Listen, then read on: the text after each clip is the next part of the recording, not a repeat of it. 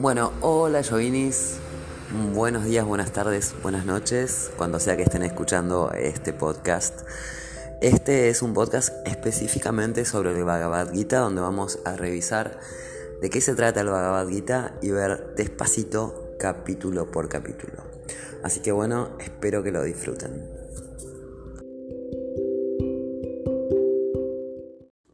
Bueno, después de haber visto más o menos eh, los capítulos del Bhagavad Gita, estaría bueno quizás, digamos, recuperar las frases más lindas eh, que tiene este libro, El canto del Señor.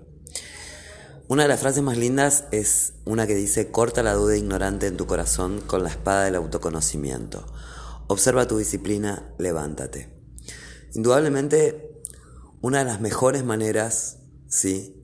De conocernos y cultivarnos es nunca dejar de estudiar. Y esto es parte incluso de los ocho pasos del yoga y de los llamas y ni llamas. Otra frase dice, la luz de todas las luces se dice que está más allá de la oscuridad. ¿Sí? Me parece una frase re linda y que no necesita mucha explicación, ¿no? La tercera, para las grandes almas que poseen cualidades divinas, me conocen como la causa de la creación e imperecedera, y me adoran decididamente. Yo creo que más que creer en Dios, ¿no? Que es tan, digamos, complicado el término este de Dios, ¿no? Creo que se habla de la fe, ¿no? Esta frase, hoy por hoy deberíamos eh, reacondicionarla y en vez de hablar de creer en Dios, sería tener fe. Tener fe en que las cosas pueden ser como esperamos, en que todo puede ser mejor, tener fe en la humanidad. Eh, creo que es re importante em, y, y, nos ayuda a vivir y a seguir día a día y a tener metas y a pensar que podemos cumplir nuestro Dharma, nuestro deber en esta vida, tener fe, definitivamente. La cuarta frase dice, es mejor cumplir con su propio deber, aunque carezca de mérito, que hacer el de otro, aunque sea eficientemente. Es mejor morir cumpliendo con su propio deber, porque cumplir con el deber de otro está plagado de peligros. Vamos a ver, a veces nosotros reconocemos nuestro camino, nuestro Dharma, pero quizás esto que nuestra naturaleza nos impulsa a hacer, el camino que nos impulsa a nuestra, nuestra naturaleza a caminar, no es lógicamente el que teníamos planeado para nosotros mismos, capaz queríamos estudiar otra cosa o ser otra cosa, quizás nuestros padres, eh, nuestros amigos esperaban algo de nosotros eh, y sentimos que ese no es nuestro camino, que no es nuestro Dharma. Y quizás lo hacemos y lo cumplimos eficientemente, pero no vamos a estar cumpliendo con nuestro Dharma, no vamos a estar cumpliendo con esto para lo que vinimos al mundo. Entonces, más vale ¿sí? transitar este camino que es el de nuestro Dharma, el de nuestro deber, aunque sea sinuoso, aunque nos equivoquemos, nos caigamos y nos levantemos mil veces, ¿sí? que transitar un camino que realmente no es el que estaba planificado para nosotros, no es el camino de nuestro deber. ¿sí? A veces es incierto, es inseguro, eh, no es lo que los demás esperan de nosotros, ¿sí?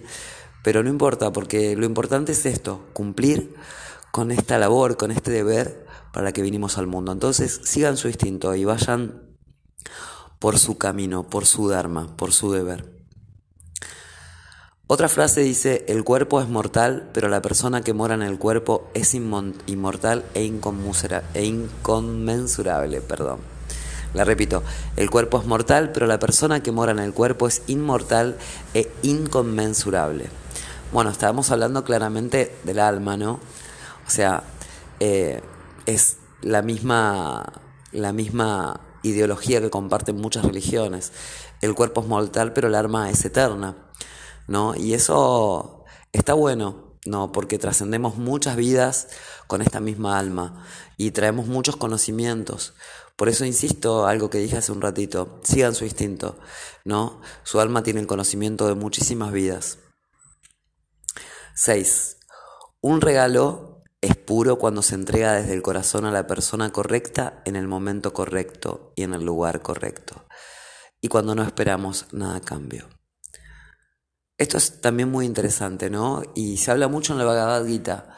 Hacer sin esperar una recompensa, ¿no? Y no es menor que lo que hagamos tratemos de que sea hacer el bien. A veces uno le regala algo a alguien o le da algo a alguien eh, y quizás el otro no lo necesita eh, o quizás lo hacemos esperando algo a cambio. Todas esas no son motivaciones para dar. Cumplir con, digamos, un protocolo, ah, sin cumplir hay que regalar. O cumplir o, o hacerlo esperando algo a cambio. No, creo que cuando uno da, ya sea una frase, un abrazo, un regalo, tiene que ser porque sabemos que al otro le va a hacer bien, porque sabemos que el otro lo necesita, ¿sí? Y sin esperar el vuelto. No, la Bhagavad se dice todo el tiempo, hacé sin esperar nada a cambio, da lo mejor de vos sin esperar nada a cambio, porque el universo, el universo cuando damos lo mejor de nosotros mismos, siempre nos compensa, siempre nos va a compensar. Esa es una linda enseñanza y algo para tener en cuenta. A veces hacemos las cosas con media pila y después no nos salen eh, todo como esperamos y, la verdad que vale la pena poner lo, todo de nuestra parte. Mm, y cuando estamos transitando nuestro Dharma, estamos haciendo lo que tiene que ver con el deber que venimos a cumplir en esta vida, van a ver que cuando están en, en el camino correcto, no da tanta fiaca hacer lo que se debe hacer. Acá hay otra frase que dice, la verdadera naturaleza de la acción es muy difícil de entender. Por lo tanto, uno debe conocer la naturaleza de la acción adjunta, la naturaleza de la acción separada y también la naturaleza de la acción prohibida. O sea, cuando obramos, usualmente actuamos impulsivamente, ¿no? Eh, y no observamos bien eh, la acción en sí. ¿Cuál es la naturaleza de mi acción? A veces vale la pena parar y pensar por qué estamos haciendo determinada cosa. ¿Cuál es la naturaleza de la acción? ¿Qué es lo que me lleva a actuar de esta manera? ¿No? Em, ¿Cuál es la naturaleza adjunta de la acción? ¿Sí? Además de esto que me lleva a actuar de esta manera, ¿sí? hay seguramente una presión cultural, familiar, eh, una presión social que quizás me está llevando a actuar de esta manera. ¿Sí? Y la naturaleza de la acción separada, porque como todo en la vida, y esto tiene que ver con el karma, cada acción va a traer consecuencias, ¿no? Cada acción va a traer consecuencias. Entonces, mi acción, ¿sí? Va a generar una consecuencia, como un efecto dominó. Entonces tengo que evaluar cuál es la acción separada que viene con esto que estoy haciendo en este momento. ¿Qué va a acarrear? ¿Sí? Ya sé que parece imposible que cada cosa que hagamos en la vida la, juzguemos y la analicemos tan profundamente.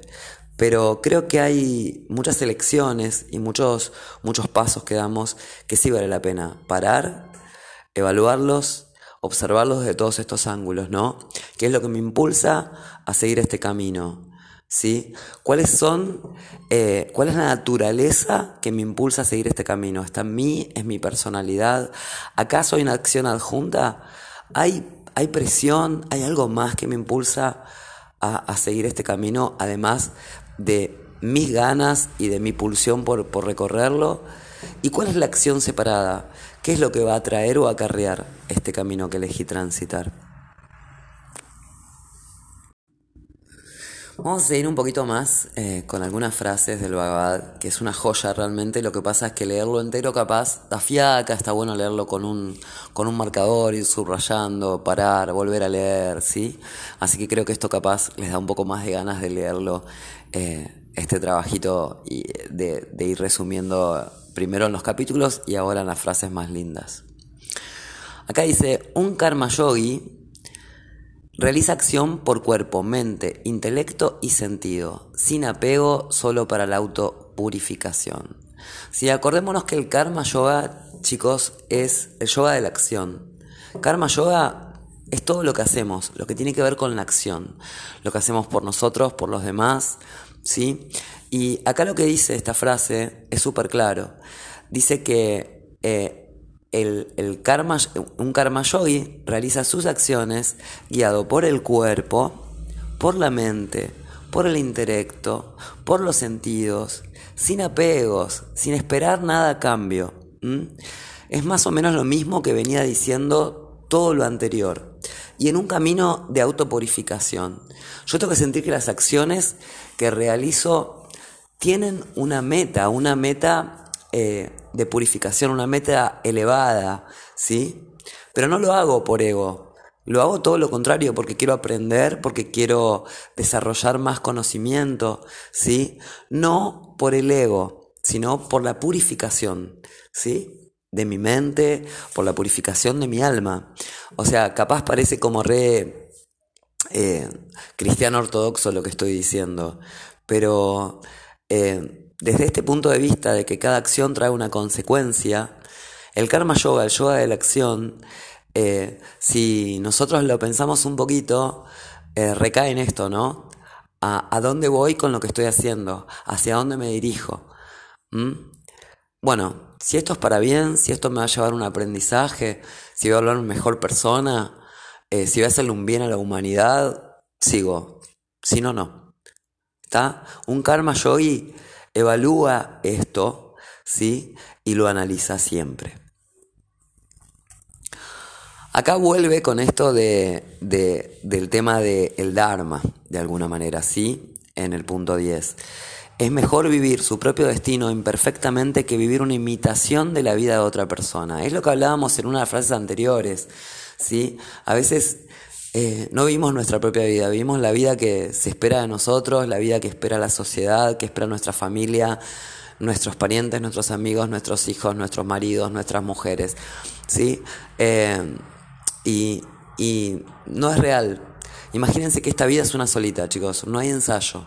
Entonces vivan la vida que quieren vivir, vivan la vida que sienten que tienen que vivir. No vivan la vida de otros, no vivan la vida que otro planificó para ustedes. Esto lo dice el Bhagavad Gita. Acá hay otra frase, ¿no? Que es muy flash, ¿no? Dice, cualquiera sea la acción, ya sea correcta o incorrecta, se realiza por pensamiento, palabra y acción. ¿Sí? Esto es re importante. Cualquiera sea la acción que ustedes realizan, ¿sí? No se olviden que hay toda, toda una estructura que está sosteniendo esta acción. No solo nuestro pensamiento, aunque creamos que actuamos impulsivamente, sino también la palabra, ¿sí? Y el hecho de la acción en sí. Otra frase acá dice, ¿qué es la creación? ¿Cómo es? ¿Cuáles son sus transformaciones? ¿Dónde está la fuente? ¿Quién es ese creador? ¿Y cuáles son sus poderes? Escuche todo esto de mí brevemente. Bueno, eh, acá vuelve a esta metáfora, ¿no? De esta palabrita Dios, ¿no? Eh, Dios, como yo digo en yoga, eh, prefiero pensar que es energía creadora. ¿No? Que es la energía que, como les digo siempre, hace que las flores florezcan, que las plantas crezcan, que las semillas germinen, que los niños crezcan y se vuelvan adultos, que las cosas cambien, se muevan todo el tiempo, ¿no? Eh, creo que Dios es creación, creación es energía que transforma, ¿sí? La energía que todo lo mueve. Acá hay otra frase que dice, tener manos y pies en todas partes, tener ojos, cabeza y cara en todas partes, tener oídos en todas partes. El creador existe en la creación al impregnar todo. Bueno, seguramente, ¿no? Si la energía creadora existe, si este, creemos, ¿no? Que hay una energía transformadora, eh, sin dudas, eh, está en todas partes y lo podemos ver en todas partes. ¿Sí? La belleza de la creación está en todas partes. No solamente cuando me paro enfrente de las cataratas del Iguazú porque me quedo con la boca abierta. La creación y la, la, la energía divina de la creación, ¿sí? Este pseudo Dios o como quieran llamarle, está en todo. Está en un gajito de una planta que ponen en un vaso y que a la semana echó raíces, ¿sí? Está en todo, todo el tiempo la energía de la transformación, la energía de la creación. No, mismo la energía de la vida. A ver, vamos a buscar otra frase. Miren esta frase, dice, se cree que el camino de la luz y el camino a la oscuridad son los dos caminos eternos del mundo.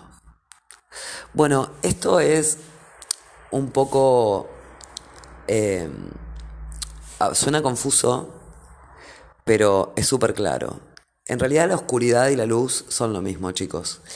Eh, no puede existir una sin la otra. Si no existiera la oscuridad, no sabríamos que existe la luz. Si no existiera la luz, no podríamos ser capaces de distinguir la oscuridad. ¿No? En yoga siempre decimos como es arriba es abajo y como es adentro es afuera.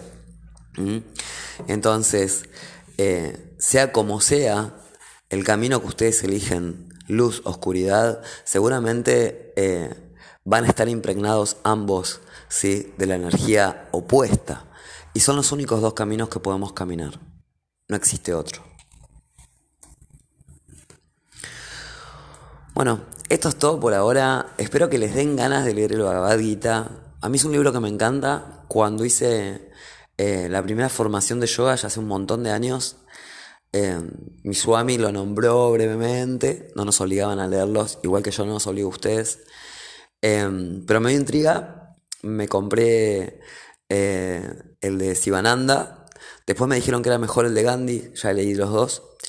Pero me llevó un montón de tiempo. Leí un pedacito, después otro pedacito, buscaba interpretaciones. Y finalmente me enamoré. Me enamoré completamente de la Bhagavad Es un libro que puedo leer en cualquier momento, cuando me siento mal, si no sé qué hacer, no puedo tomar una decisión, abro cualquier hoja del Bhagavad y es como un oráculo. Siento que siempre me da las respuestas. Así que espero que se vayan animando de a poquito, hagan como yo, capaz, abran una hoja cualquiera, busquen una frase, traten de interpretarla. ¿eh? Y bueno, eso, espero que les pueda enseñar y que les haga bien y que lo usen como una herramienta para toda la vida como me sirvió a mí. Eh, bueno, gracias por escuchar este capítulo de este podcast.